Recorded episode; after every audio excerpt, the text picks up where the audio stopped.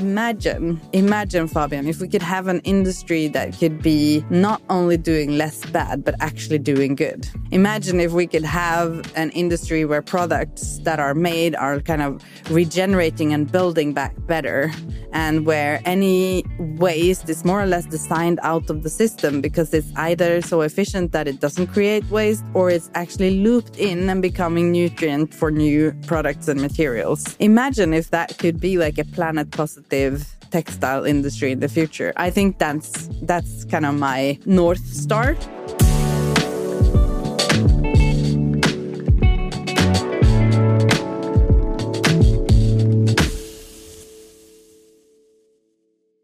This vision was shared by Christiane Dolva Törnberg from the H&M Foundation and a former colleague of mine at Fjällräven.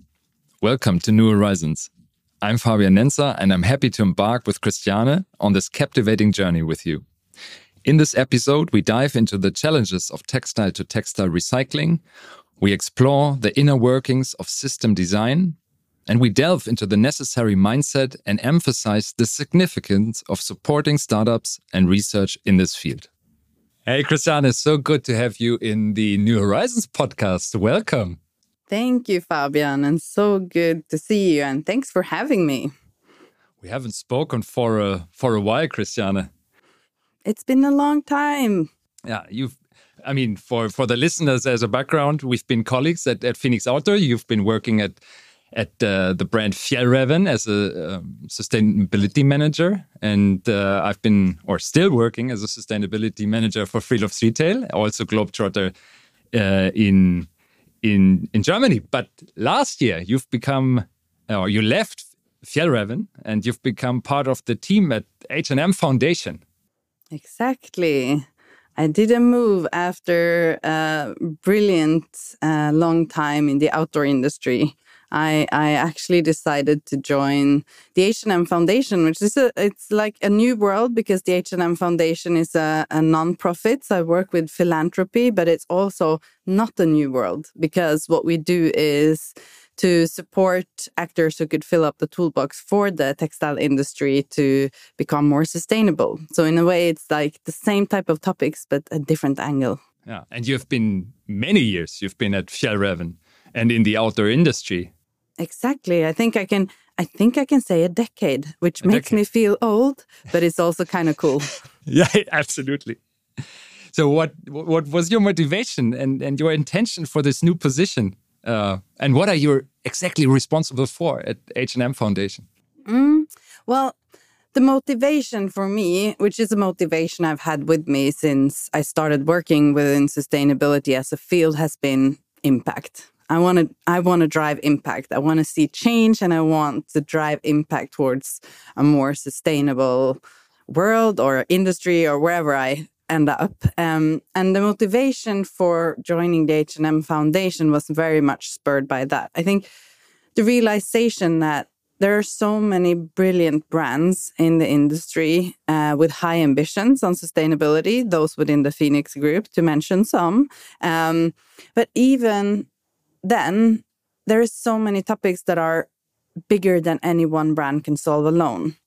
So at the H&M Foundation right now, what I get to do is that I get to do to work across the industry, and specifically that means that I am what we call like a strategy lead for Planet Positive, uh, mm -hmm. which means uh, which means that I work with funding research programs that develop new tools and new ideas for the industry. I work with accelerating innovation and funding startups and entrepreneurs that uh, have great ideas that we want to see become scalable and something that the industry can pick up, and partnerships in general, so that I can hopefully bring what I brought with me from. Um, from my time in the industry, but apply it across the entire industry. So we work a lot with um, many different brands in the industry, as well as suppliers and academia and other actors. So that was my motivation to see if, see if there is something that can be done if we join forces. And you work with a lot of brands, as you just explained, a lot of startups as well. Um, and textile to textile recycling is definitely one key area, right? Exactly. Well, in general, I'd say that what I find inspiring and what I get really excited about, both with both with like the brands and the entrepreneurs and innovators that we work with, is is that there's a lot happening throughout the entire value chain. So and, and that's needed. We need to kind of have a multitude of different ideas in our head at the same time and address both how uh, products are worn and used and, and repaired and uh, how they are produced and what materials they are made of and everything. But textile to textile recycling or recycling in general is definitely an area that um, that there's a lot happening and there's a lot that needs to happen as well. Um, so so I find it inspiring that we both see entrepreneurs that want to make it in this space and bring new innovative ways of looking at it but we also do spend quite a lot of, of time funding research in order to to develop new technologies and solutions in that space as well. So then how far have we come if we look specifically at textile to textile recycling as you mentioned, it's just one aspect, right, of the whole circularity concept and the the very last resort. So really, then when the product has definitely reached its end of life and there's no more use or there's no more life in the product, how far have we come? I mean, don't don't you share the the, the impression as well that in that outside world and with the awareness consumers have that already textile to textile recycling is already really scaling and already taking place. Mm. Uh, but that's maybe not really the case. I mean, what's your no, it's, what's your it's, inside view on that? Yeah, I like your reflections, Fabian. First of all, because because you're absolutely right. I like how you frame recycling as the last resort, which I think is important. Kind of let's put that on the table before we dive deeper into recycling as a topic, which we're gonna do. But first, let's put on the table that like the solution isn't necessarily recycling and then we just continue with everything else as business as usual. Um, there is a lot that in the circular economy framework needs to happen before a product reaches its end of life. But when it does, um, then recycling is absolutely a way to capture value and ensure that it can be looped back and become nutrients or input for something new. And I think you're right when it comes to I think there are a number of different questions in your question, I guess, is like how far have we come? Well, if you look at the industry, um, not far enough. Um, I think that there are a number of different statistics and, uh, and circulating out there around how much that actually goes to landfill or incineration when it comes to old textiles, and also a lot of articles surfacing around what happens to old and discarded clothes and uh, ending up in places where they shouldn't be. Mm. Um, at the same, same time, if if you ask me what's happening in in in like research and development and finding new solutions, I'd say it's a very exciting area where a lot is happening. And then the third question in there was like the consumer perception, which is a mm -hmm. good one because I, I can't speak for how the consumers perceive textile to textile recycling or recycling in general today. I think quite a lot of consumers still are insecure about what they should do with a piece of textile once they want to throw it away. And I also think that there might be a point to the fact that when you hand it in somewhere in a collection point that you don't really know what happens to it. But what you know what what I think it boils down to is that this is so much more complex than it sounds. I think if you look at the piece of of gar if you look at a jacket with zippers and buttons and a multitude of different materials that are blended, it's not like throwing away a newspaper and it goes into recycling because it contains so many different components, which is one of the challenges that the industry definitely is facing right now. So let's um, let's maybe start with the with the basic basics. So as this is also then a consumer facing podcast, and then we might have listeners that maybe get in touch for the first time with this with this topic. Um, how can we explain textile to textile recycling in in easy understandable words to mm. to get an idea what what what are the the basic principles and and methods we have? Mm, okay let's that's good. Let's take a stab at trying to explaining that. And maybe we should just start by saying like recycling is all about looping something that is considered waste into something new that it it's considered something of value. That's like how you recycle and keep things in a loop. And so it's not the same as reusing, as in selling it secondhand or someone else will use it. It's like, what can we do with this when someone consider it waste? Uh, the word textile to textile recycling derives from the ambition of if you have a textile and you put it through a recycling process, the output should be possible to become a textile again. So you want to have like this equal level of, of a textile becoming a textile through some sort of recycling. So basically, what you're saying is in a world where recycling is optimized, or from that uh, perspective, there is no waste actually. It is an exactly. input stream and a feedstock for new products, right? Exactly. And I think some things that fascinate me a lot in this uh, that I really love is, is if you look at nature and how nature works, uh, there is nothing that is waste. So the leaves fall off a tree and they become nutrients to something else. Um, uh, but somehow in the human made systems of, of production and consumption, we kind of miss that part. So we create waste, but waste is to me a waste of valuable resources. I've always believed that there got to be a way to capture those resources. So so if you think of that as like the the first steps, then obviously if you've never heard of textile recycling in general, what happens is if you, for example, hand in an old product uh, that you don't like anymore, someone might look at it and see is this uh, is there a likelihood that someone else might use it, and then it, it can be resold. If not, then you need to identify what is it made of. Is it cotton? Is it polyester? Is this a blend of cotton and polyester? Dependent on the answer to that, it could go into different streams. So, for example, if you look at wool, if you have an old wool sweater, it'll probably be shredded to pieces and then be spun into a yarn again. And then you can call that a textile to textile recycling of wool. That's called mechanical recycling. So it's like actually machines pulling the fibers apart, making it to a state where they can be re remade into yarns and, and textiles again.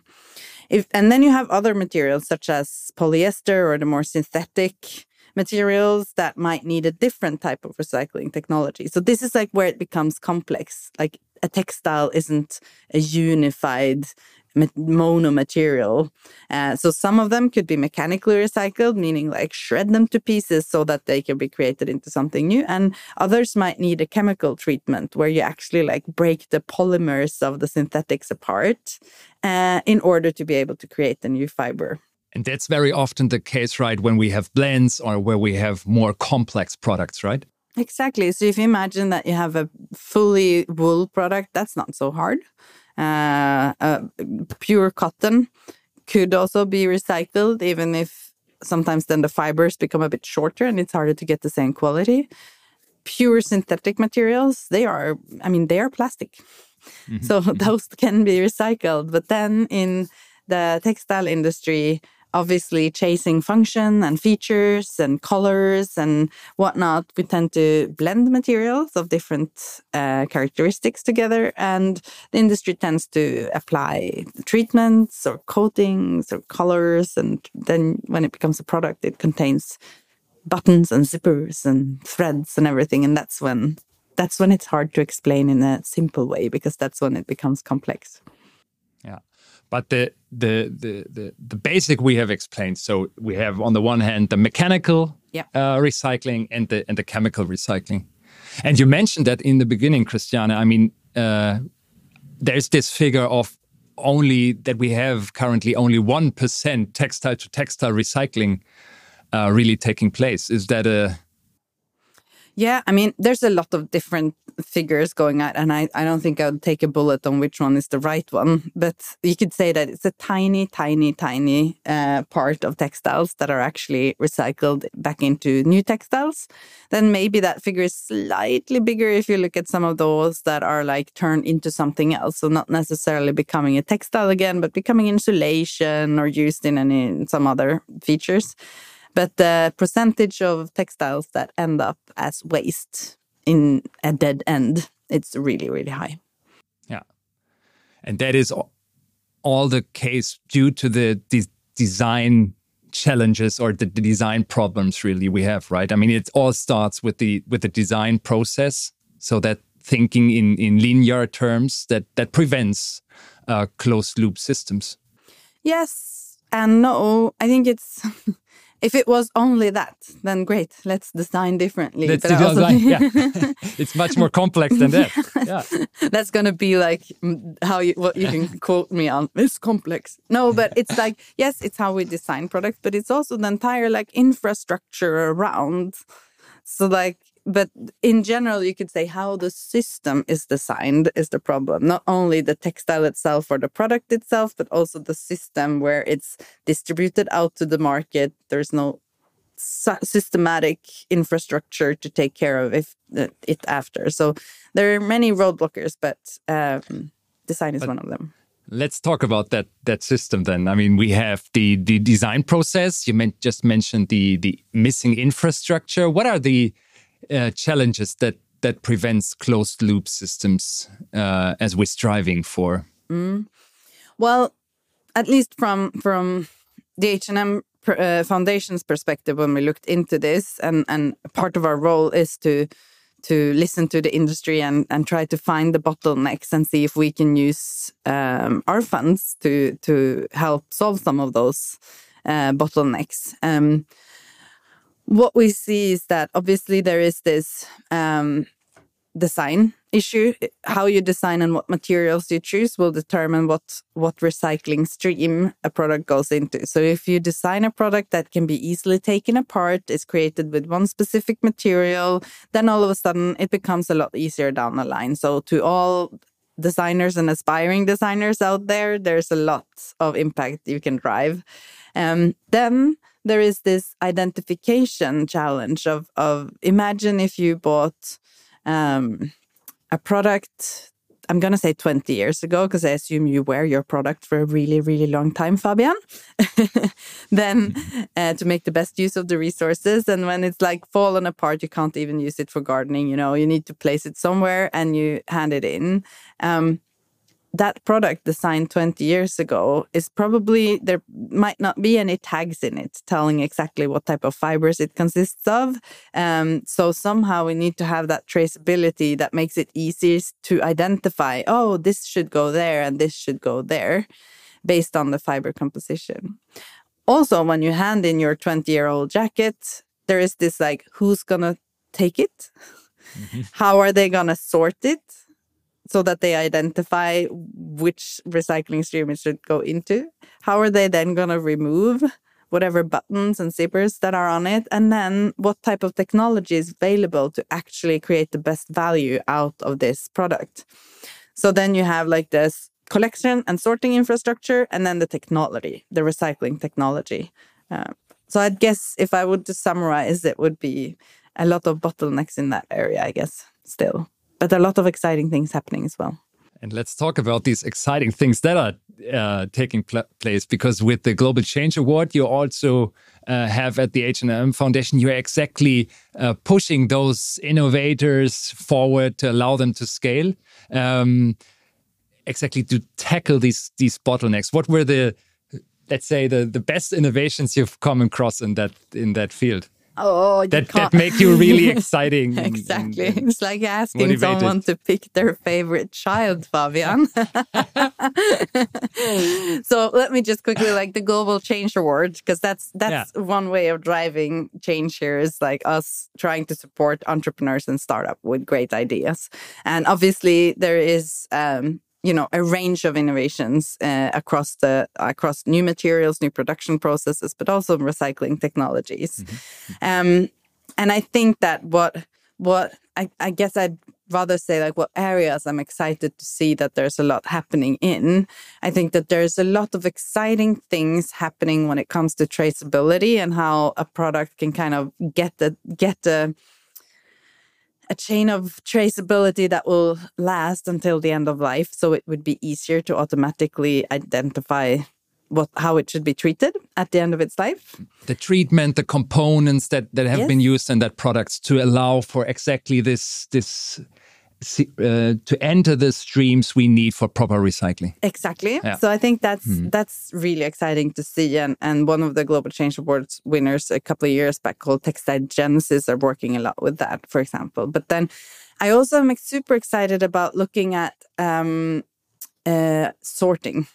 You know, mm -hmm. with the automation that's happening in general in the world with AI and and different technologies to to make that more efficient.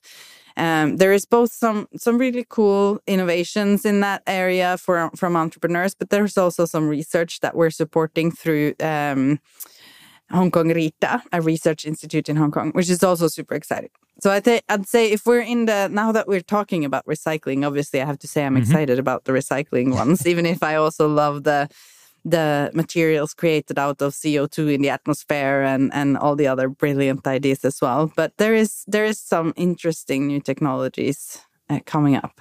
They just need interest and and help and support to scale and that is what you're there for with the H&M Foundation. Exactly. Yeah.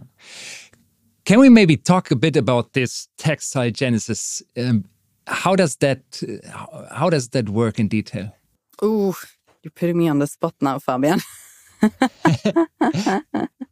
so I think what in general, and if I, I not, don't necessarily talk about them, but in general, uh, what what needs to happen is that when something is created, it needs to transparently uh, contain the information about all the different components in that product, just as you said yourself. Mm-hmm. Uh, but then you need a platform to hold that information. So, Textile Genesis, for example, is this traceability platform built to to connect together the textile ecosystem.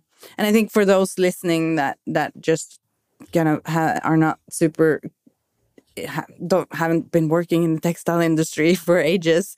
It's just to understand what happens before you can buy a product in the store there's a long story behind that product where somehow you'll end up in a farm where cotton was grown, uh, or you'll end up somewhere where some type of raw material was mined. And then those materials go through different suppliers and different steps in order to uh, become a material and the trims and everything that some someone put together into that beautiful product that you can buy and love and wear for a long time. Uh, and all that information from a very fragmented supply chain um, is then collected and, and kind of put on a common platform that's also easily accessible and readable. It could be both for the consumer. So if you buy something and you really want to know, there are mm-hmm. technologies out there now where you could scan a code or look into um, into the supply chain and understand where things comes from but they come also with the purpose of facilitating recycling at the end of life mm-hmm. which is like this it's not only so you as a buyer get to know but also that someone who handles it at the end of life knows mm-hmm. so you just mentioned the the the qr code as a as a technology that can help here um, that's one of them. I think there are a multitude. Uh, there is uh, there's a multitude of different ways to trace that. Whether it's a QR code, which comes with a challenge of itself. I don't know how many times you cut off a label in a T-shirt because it's itching in your back or something. Uh, but there's also different type of of um, more electronic chips that can be read off. Uh, embedded embedded information in the thread and so on. So that's also yeah. like super exciting technologies that are coming that we need to figure out how how we can support and scale. Exactly, exactly. So that could be a way to to embed that information into the into the fiber itself. Mm. Because I that that's absolutely right. I talked to a retailer, the um, a sorter, the other day, and they told me that exactly that the the integrated hang tags they are really often cut off. So they then in the end they don't have a clue about the ingredients of that mm. products. Exactly. But then there's ai coming into play for that yes. as well. Yeah. One of the things that i've been excited about for the last like six months um, has been um, some research programs but also where i see that there are interesting entrepreneurs coming up with similar ideas is so again, then to take the journey of, of Fabian's old jacket when you put it in a collection box somewhere, uh, mm-hmm. that is often then transported to a sorting facility. And today, um, those facilities means that uh, someone, a person, picks it out of that box and has a look at it and feels it and figure out, okay, and these guys are amazing. They can identify different materials and understand it like just by hand feel and looking at it. But that also means that it takes quite a lot of time. So if we are to get to a point where every old garment that can no longer be used should be recycled, it's not necessarily the most efficient way to have this manual handling. So that's where AI come in and like imagery, using imagery and machine learning in order to figure out if we could um, identify both the product type, maybe even identify if the product is viable for resale. So it doesn't necessarily gets recycled, but also then identifying um, what fibers uh, it consists of and what trims might need to be removed. And also some interesting research, um, again, in Hong Kong around how to mm, automatically remove trims and stuff like that. So you just mentioned once again the Hong Kong Research Institute of Textile and Apparel. Yes, you nailed how, it. yeah. Please tell me a bit about this cooperation uh, you have ongoing with them because exactly. that really seems to be a, a key point in your in your in your work? It is. Um, so uh, HK Rita for short, for short, we could say, mm -hmm. so we don't need to say out the whole whole name. But HK Rita is a research institute that works in a way that um, that we came in touch with at the H&M Foundation more than seven or eight years ago. Um, and as I, mentioned, I think in the beginning, like part of what we do is accelerating innovation and supporting startups and entrepreneurs, for example, through the Global Change Award. Another uh, focus area we have is to to fund research because we know that there might be some some challenges where there are no answers and no one has started even thinking about creating a startup around it and research in a lab is needed. What's so special about HK Rita for us um, uh, is that their scientists they work in we call it impatient research. And i really like that term. I think mm -hmm. like the proper term for it is probably you know applied research. So the whole whole idea of the research is that it should solve a problem and we should get it out of the lab as soon as possible in order to start to test it in the real world environment. So it's not this like long term base research building academic knowledge, it's literally trying to solve problems. And um, in HK Rita, there is a bunch of brilliant scientists that are working on a lot. I think we have about 30 different um, ongoing research pro uh, projects in the wow. collaboration we have now. Mm -hmm. So the H&M Foundation, our role is to go in and fund HK Rita, but we also work really closely with them on strategically identifying what areas uh, are interested are interesting to explore based on what we hear from the need of the industry and our understanding also of, of where solutions are needed. And then also we we are very active in kind of figuring out how can we test this could we bring this out of the lab and test it in the real world environment and put it in front of those who are the ones that will probably scale them up in the future and there's this green machine right that is also one technology that is in connection with this cooperation between HK Rita and the H&M Foundation, right? Exactly. So for a long time, uh, quite a lot of the research focus, uh, it still does, but it, even more before, quite a lot was um, focused on recycling. And then uh, one of the results that came out of our partnership was this green machine, which is a new technology that the HK Rita team was able to develop that can separate blended fibers, meaning a textile that's made out of cotton and polyester in a blend. So which, cotton cotton polyester blend yes, specifically. Exactly. Mm -hmm. So which which might sound like oh that's very specific, but that's actually a huge volume of textile. I think especially in the outdoor industry when you want something that's sturdy and really um, durable, uh, that's a very commonly used textile. And why it was important to find a solution for it was not only the volumes, but also the fact that it's a blend of a natural material, the cotton, and a synthetic material, the mm-hmm. polyester. So that makes it super hard because you can't mechanically recycle it, uh, meaning shredding it apart. You mm-hmm. need to look at how you can um, how you can recycle it, but you need to separate it. And that's what the green machine does. The green machine uh, is a technology that enables you to separate the synthetic polyester from the cellulose based cotton. And all of a sudden, you can then recycle the polyester into new polyester. And you can do loads of interesting things, we think, with uh, the cellulose based material that comes out of the cotton. Yeah, you're absolutely right. Because, I mean, there's so much of this especially this cotton polyester blend used in the outdoor industry. So we're talking volumes here. We're absolutely talking volumes. I think if you go and look at your clothes in your closet, you'll see that that's a very common blend. Um, so we were super excited about that technology coming out of our collaboration, and now the with, as with any new technology, the steps that needs to be taken is to both prove it in a lab, but then you need to prove it in full scale. And this is actually up and running in uh, large scale in Indonesia now. Um, where where they can really test it on scale and not just test it, but actually create products then also out of the output uh, material. Because that's and one thing. One thing is to get rid of the waste and get it recycled, but someone also wants needs to be interested in buying the recycled content to create new products from.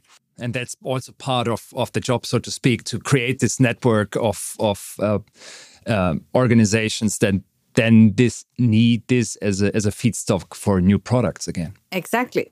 But the good thing here is that with all the different ambitious brands in the industry that has super ambitious targets on both their climate targets and their material usage targets, there is a drive for um, getting more recycled content because that's often part of the targets connected both to climate and circularity in general. Uh, so there's a market for it, and that's what I find interesting. It's like we're not just solving it to to solve it, we're solving it and creating value out of something that was considered waste and ended up in the wrong place. And I think that's the key here that we also need to like address that it needs to be functioning as in creating value for everyone involved. Yeah, and there's a the high intrinsic motivation that comes from the outdoor brands to use more recycled material, and they rely exactly on these input streams.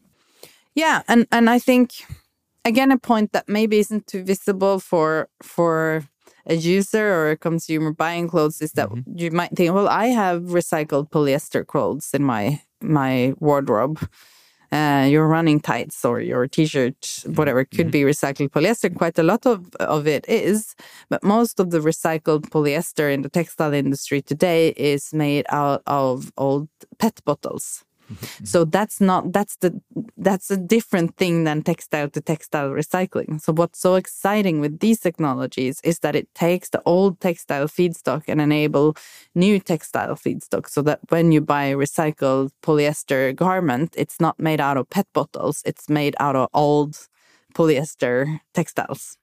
Mm -hmm. And as we and, and, as we use a lot of blends, this technology is so important. And to separate the uh, uh, the fibers again, the natural in this case, the the cotton, the uh, as a natural fiber, and then the synthetic, in this case, the the polyester. Yep. Uh, yeah. And then we have the legislation. There's a lot of things happening on that side as well, right? I mean, with the with the EU Green Deal as a as a basis. Um, that's also pushing in this direction.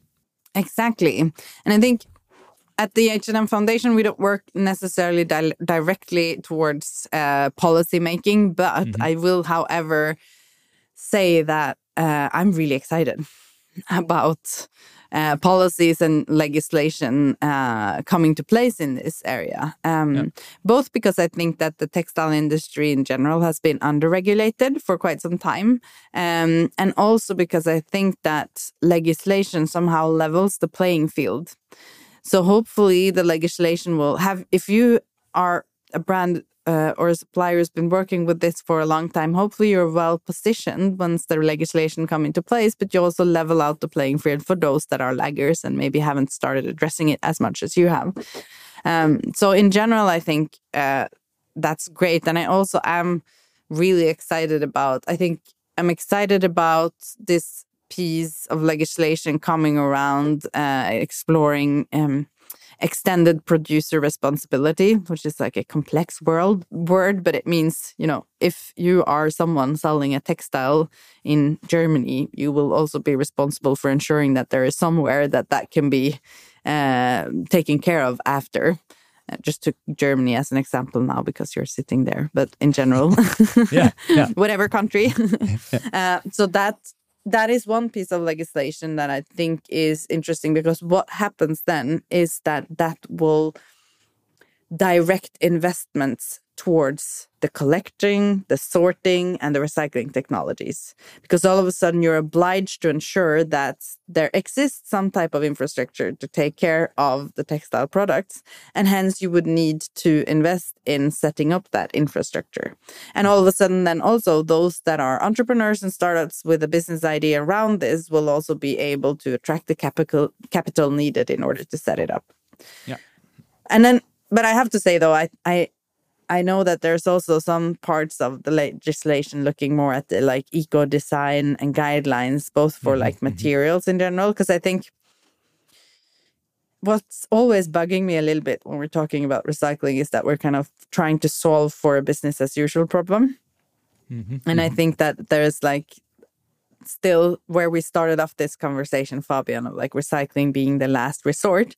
I also like that there's legislation on on what type of of materials are used, on energy mm-hmm. efficiency in the production, but also um, it's going to be very exciting to see some of the um, proposals around durability and product mm-hmm. longevity and yeah. uh, repair services and stuff because it's all, I mean the the best thing we can do is avoid anything ending up as waste in the first place. Uh, we need to do both because things will be waste and needs to be recycled. But I'm also excited about those other pieces.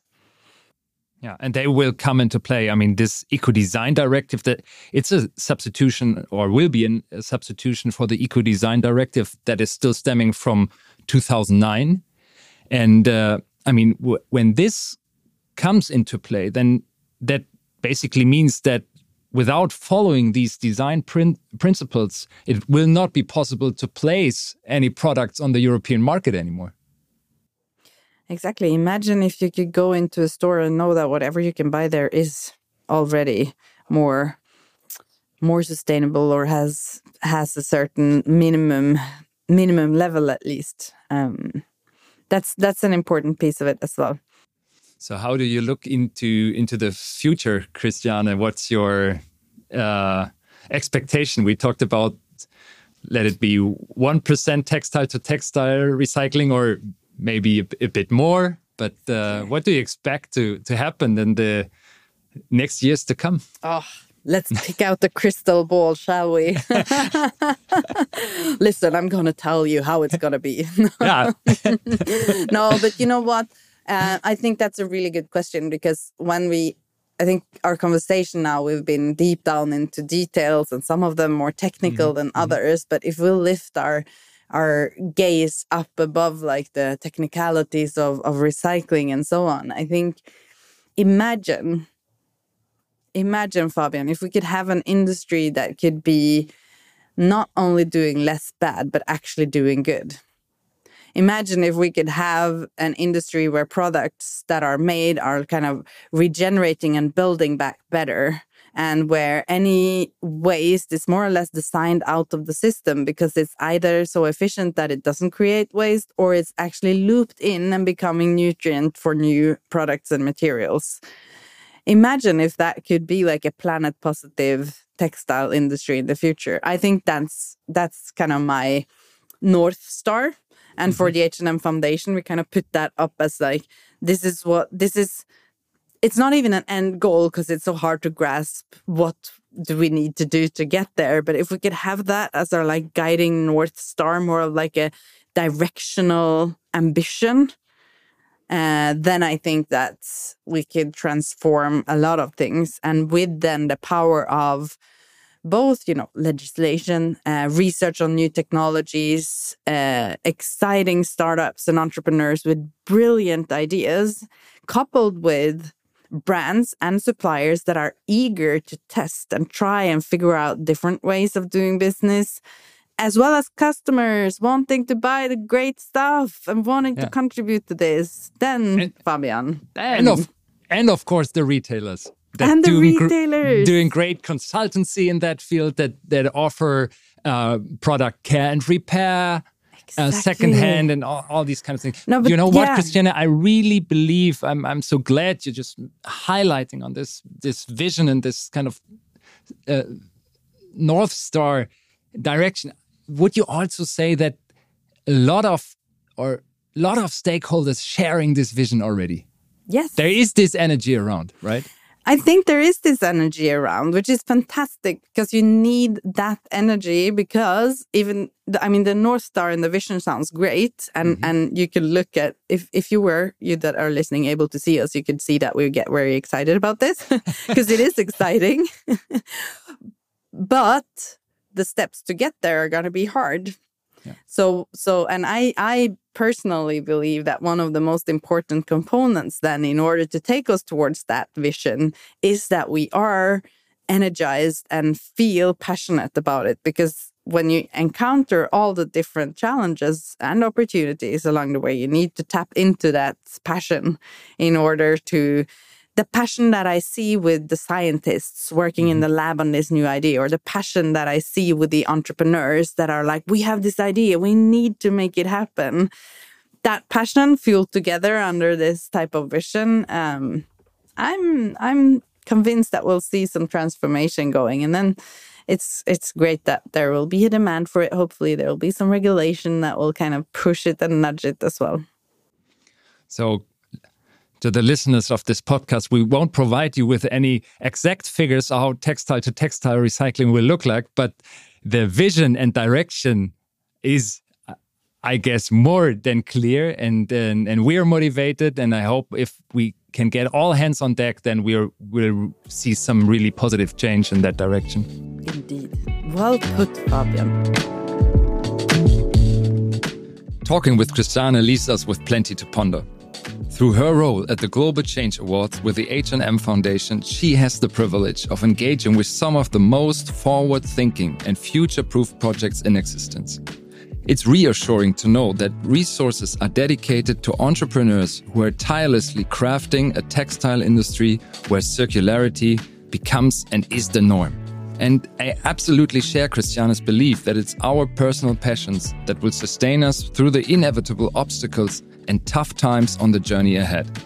After all, reshaping our linear world into circles demands an immense amount of willpower.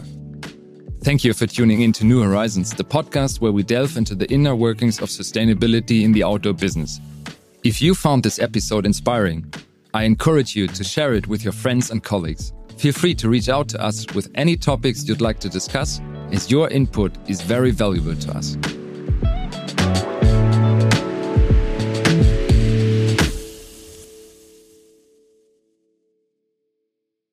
Dieser Podcast wird produziert von Podstars bei OMR.